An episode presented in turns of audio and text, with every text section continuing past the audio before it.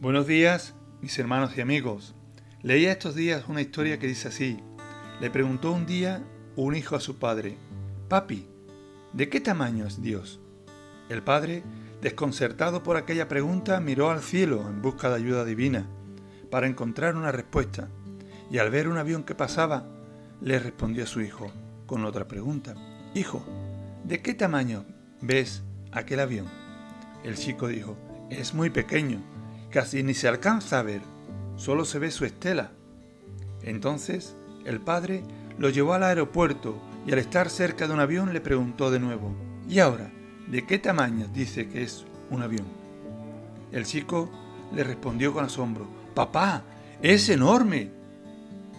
El papá le dijo entonces, Pues así es Dios, el tamaño que tenga para ti va a depender de la distancia que tú estés de Él.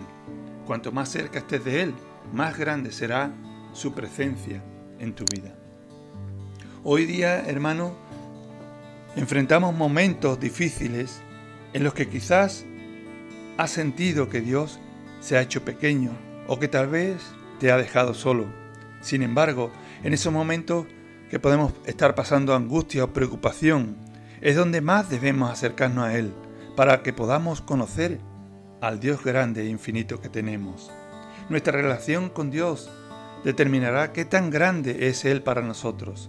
Experimentar su amor y su poder dependerá absolutamente de cuánta búsqueda y tiempo dediquemos a estar con Él a nuestro lado.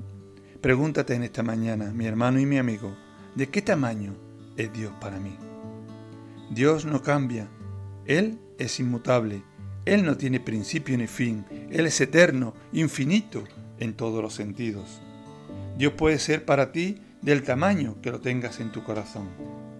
Cuanto más nos acercamos a Él, más experimentaremos la grandeza de Dios y sabremos que Dios está en control.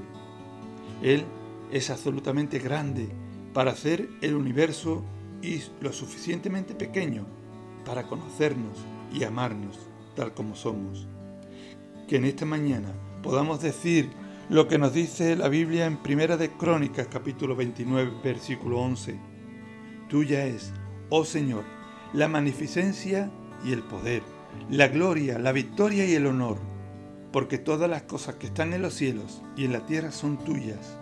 Tuyo, oh Señor, es el reino y tú eres excelso sobre todos.